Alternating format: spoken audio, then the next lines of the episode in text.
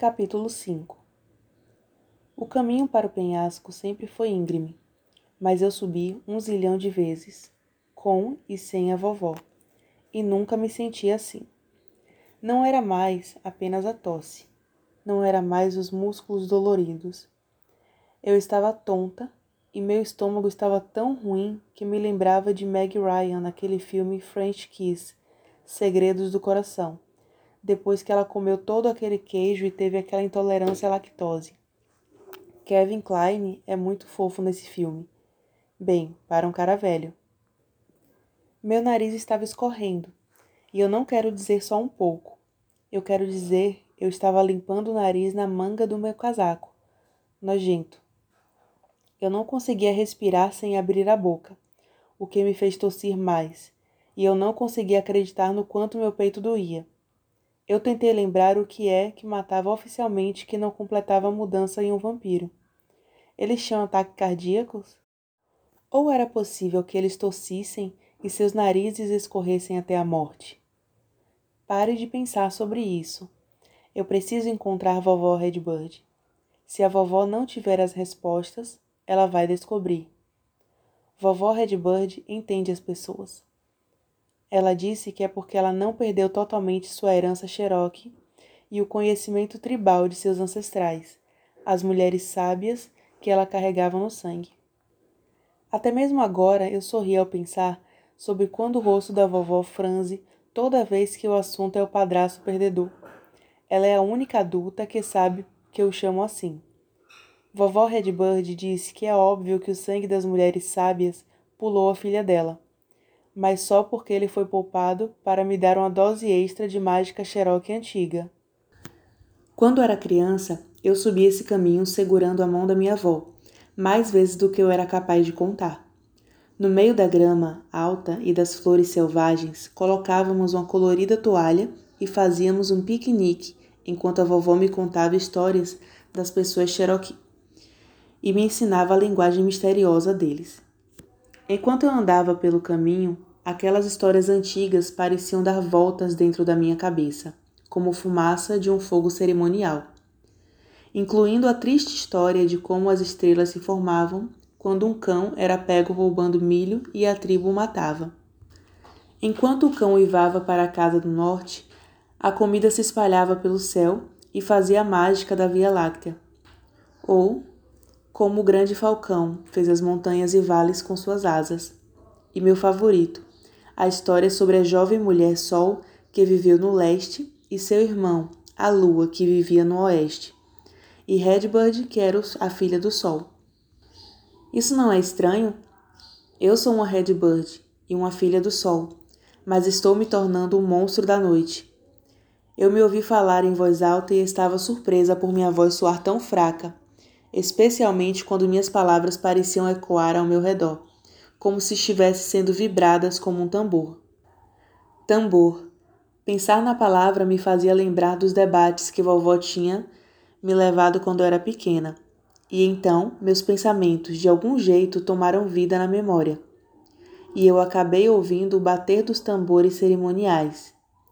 Eu olhei ao redor, apertando os olhos contra a luz mais fraca do dia. Meus olhos estavam atordoados e minha visão estava toda errada.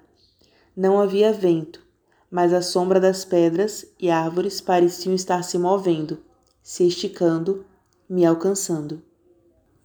Vovó, estou com medo. Eu chorei entre uma crise de tosse. O espírito da terra não precisa ser temido, Zoe Bird. Vovó? Eu ouvi a voz dela me chamando pelo meu apelido. Ou era um daqueles ecos estranhos vindos da minha memória? Vovó, eu chamei de novo. E então fiquei parada, tentando ouvir uma resposta. Nada. Nada a não ser o vento. Unolé. A palavra Cherokee para vento passou na minha mente como um sonho meio esquecido. Vento? Não. Espera. Não havia nenhum vento um segundo atrás mas agora eu tinha que segurar o chapéu com uma mão e tirar o cabelo que estava sendo jogado selvagemente para meu rosto com a outra mão. E então, no vento, eu os ouvi. o som de muitas vozes Cherokee cantando junto com tambores cerimoniais. Através de um véu de cabelos e lágrimas, eu vi fumaça. O cheiro doce de madeira encheu minha boca aberta e eu senti o gosto de, das fogueiras dos meus ancestrais. Eu me afoguei, lutando para recuperar o fôlego. E então eu senti. Eles estavam ao meu redor, formas quase visíveis, tremulando como ondas de calor, se levantando do asfalto no verão. Eu podia sentir eles se pressionarem contra mim, enquanto se movimentavam com graciosidade, passos intrincados ao redor da imagem da fogueira do Cherokee. Se junte a nós, Uetsi, Ajeutsa. Se junte a nós, filha. Fantasma Cherokee me afogando nos meus próprios pulmões e brigando com meus pais, minha vida antiga acabada era demais. Eu corri. Eu suponho que o que eles nos ensinam em biologia sobre a adrenalina tomar conta durante todo aquele negócio de lutar ou lutar é verdade, porque, embora meu peito parecesse que ia explodir e parecesse que eu estava tentando respirar debaixo da água, eu corri pela trilha como se houvesse lojas no shopping dando sapatos de graça. Procurando por ar, eu continuei a subir cada vez lutando para me afastar do espírito assustador que estava ao redor, como névoa. Mas ao invés de deixar eles para trás, eu parecia estar correndo cada vez mais para dentro do mundo da fumaça e sombras. Eu estava morrendo? Era isso que estava acontecendo? Era por isso que eu podia ver fantasmas? Onde estava a luz branca? Completamente apavorada, eu corri, jogando meus braços para cima de forma selvagem, como se eu pudesse segurar o terror que estava me seguindo. Eu não vi a raiz que estava no meio do caminho. Completamente desorientada, eu tentei me segurar, mas todos os meus reflexos desapareceram. Eu caí com força. A dor na minha cabeça era afiada, mas durou apenas por um segundo antes da escuridão me engolir. Acordar foi estranho. Eu esperei que meu corpo doesse, especialmente meu coração e peito, mas ao invés da dor, eu senti. bem. Eu me senti bem. Na verdade, eu me sentia melhor que bem. Eu não estava tossindo. Meus braços e pernas estavam incrivelmente leves e quentes, como se eu estivesse acabado de entrar numa banheira de hidromassagem uma noite fria. Hã? A surpresa me fez abrir os olhos eu estava vendo uma luz que milagrosamente não fez meus olhos doerem. Ao invés da luz do sol, isso era mais como a luz suave de uma vela que parecia estar descendo. Eu sentei e percebi que estava errada. A luz não estava descendo, eu é que estava subindo. Eu vou para o céu. Bem, isso vai chocar algumas pessoas. Eu olhei para baixo e vi meu corpo. Eu, ou aquilo, ou ou tanto faz. Estava deitado perto da ponta do penhasco. Meu corpo estava bem parado. Minha testa estava cortada e estava sangrando bastante.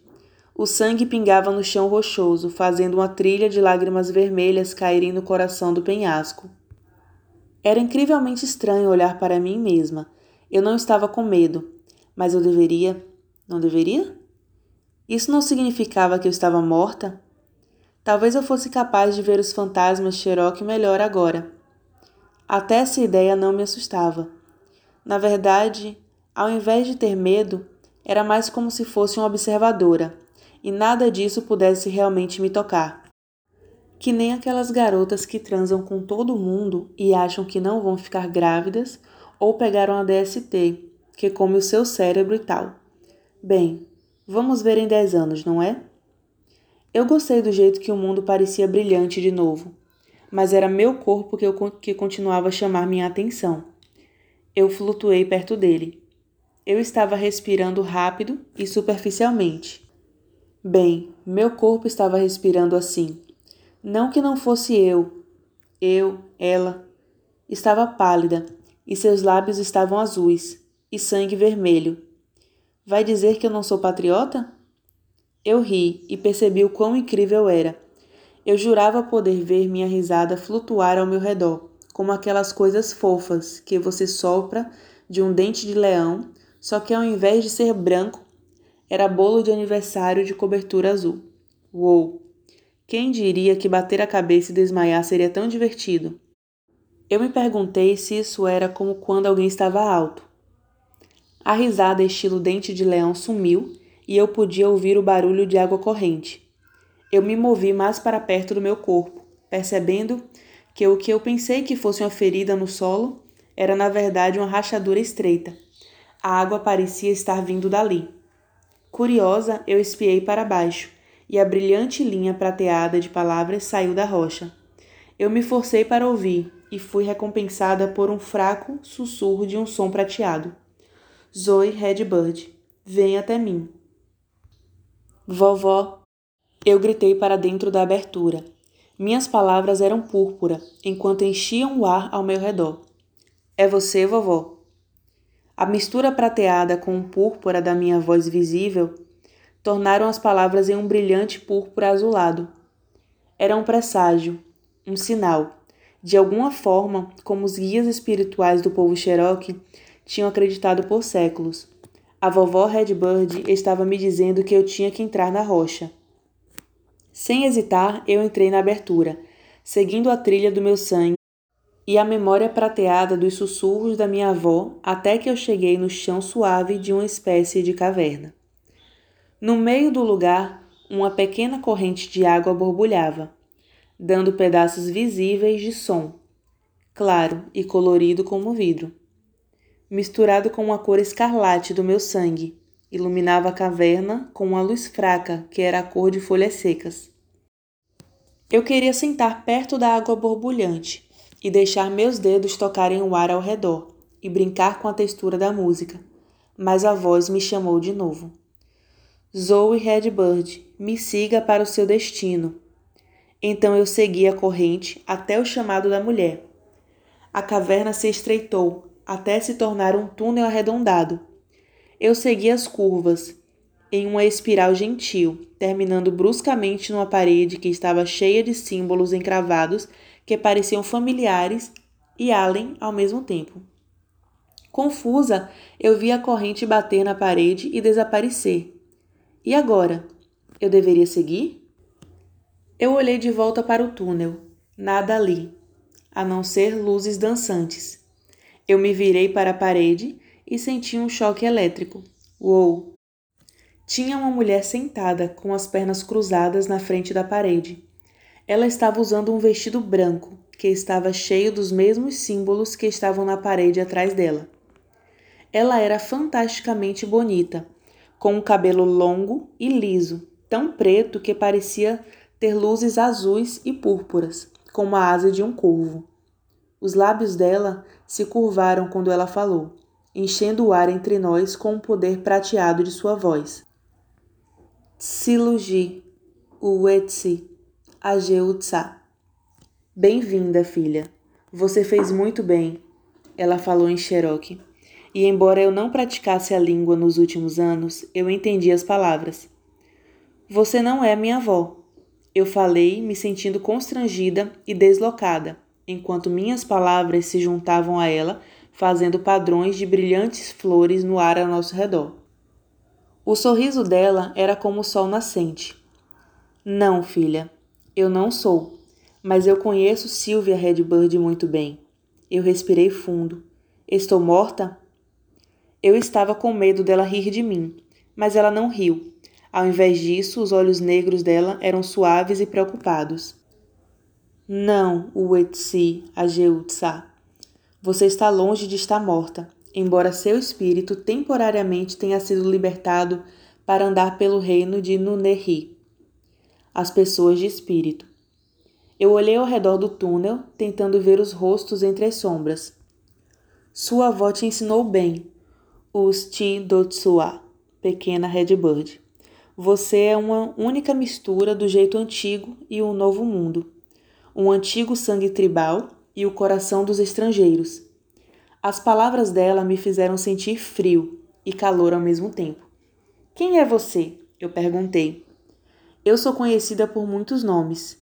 Changing Woman, Gaia, Aakulu Jussi, Quan Yin, Grandmother Spider, e até mesmo Down. Enquanto ela falava cada nome, seu rosto era transformado. Então eu estava tonta com o poder dela. Ela deve ter entendido porque ela parou e sorriu para mim, e seu rosto voltou para uma mulher que eu vi primeiro. Mas você, Zoe Bird, minha filha, pode me chamar pelo nome que seu mundo me conhece hoje. Nix. Nix, minha voz era quase um sussurro. A deusa vampira? Na verdade, foram os gregos antigos, tocados pela mudança, que me adoraram, primeiro como a mãe que eles procuraram em sua noite sem fim. Eu fiquei satisfeita de chamar os descendentes deles de meus filhos há muitos séculos. E sim, no seu mundo, esses filhos são chamados de vampiros. Aceite o nome, Uetsi Ajeutsa, e você encontrará seu destino. Eu podia sentir a marca queimando na minha testa e de repente eu queria chorar. Eu eu não entendo. Encontrar meu destino? Eu só quero encontrar um jeito de lidar com a minha nova vida, de fazer tudo ficar bem. Deusa, eu só quero encontrar o meu lugar. Eu não acho que sou capaz de encontrar meu destino. O rosto da deusa ficou suave de novo, e quando ela falou, a voz dela era como a da minha mãe. Mas, mas como se ela tivesse de algum jeito juntado todo o amor maternal do mundo em suas palavras. Acredite em si, Zoe Redbird. Eu marquei você como uma igual. Você será minha primeira verdadeira Uetsi Ajeutsa Vinhaí Sinoi, filha da noite, nessa época. Você é especial. Aceite isso sobre si e você irá começar a entender que é um verdadeiro poder em sua exclusividade. Em você é combinada o mágico sangue das antigas e sábias mulheres e anciões, assim como um profundo entendimento do mundo moderno. A deusa levantou e andou graciosamente em minha direção. A voz dela fazendo símbolos prateados de poder no ar ao nosso redor. Quando ela me alcançou, ela limpou as lágrimas da minha bochecha antes de colocar meu rosto em suas mãos. Zoe Redbird, filha da noite. Eu nomeio você meus olhos e meus ouvidos no mundo hoje. Um mundo onde bem e mal estão lutando para encontrar balanço.